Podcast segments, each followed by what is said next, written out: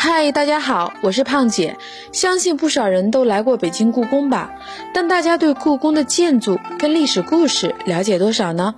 今天胖姐呀，将带大家走进故宫，了解故宫的每一处建筑以及它背后的历史故事。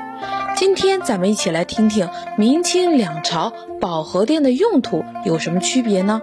紫禁城中神奇的千龙吐水又是怎么一回事呢？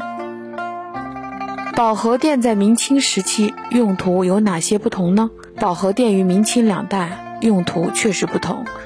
明朝大典前，皇帝常常在此更衣；册立皇后、皇太子时，皇帝在此殿受贺。清朝每年除夕、正月十五，皇帝赐宴外藩、王公及一二品大臣，场面十分壮观。赐额驸之父有官职家属宴及每科殿试等均于保和殿举行。每岁中中人府吏部在保和殿填写宗室、满蒙汉军以及各省汉职外藩世之皇册。清朝顺治三年（一六四六年）至顺治十三年（一六五六年），顺治帝福临曾居住在保和殿，时称卫御宫。大婚亦在此举行。康熙自继位至八年（一六六九年），亦居保和殿，时称清宁宫。二殿居保和殿时，皆以暂居而改称殿名。乾隆五十四年（一七八九年），殿试地点由太和殿移到保和殿。故宫紫禁城的千龙吐水景象，千龙吐水的壮观景象出自太和、综合与保和三大殿矗立之上的三层台基，三台面积约为两千五百平方米，由大块汉白玉石砌成。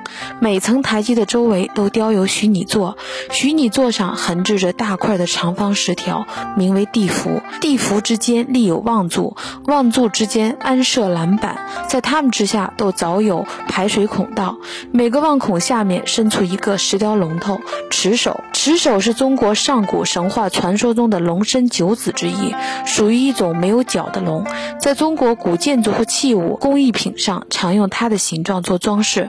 嘴大，肚子能容纳很多水，在建筑中多用于排水口的装饰，称为持手散水。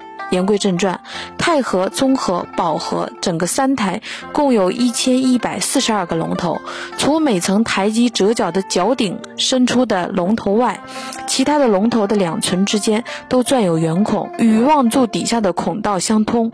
由于台面的设计是中间高于周边。每当雨天，落在三台台面上的雨水，自然就流向地势低的四周，雨水便从龙口中排出，形成千龙吐水的奇观。嗨，今天的故宫知识啊，就先分享到这里了。喜欢的朋友们呀，可关注胖姐，下回咱们继续分享为什么说保和殿在清代是改写平民一生命运的地方。当年保和殿殿试时，皇帝都给贡士们吃什么？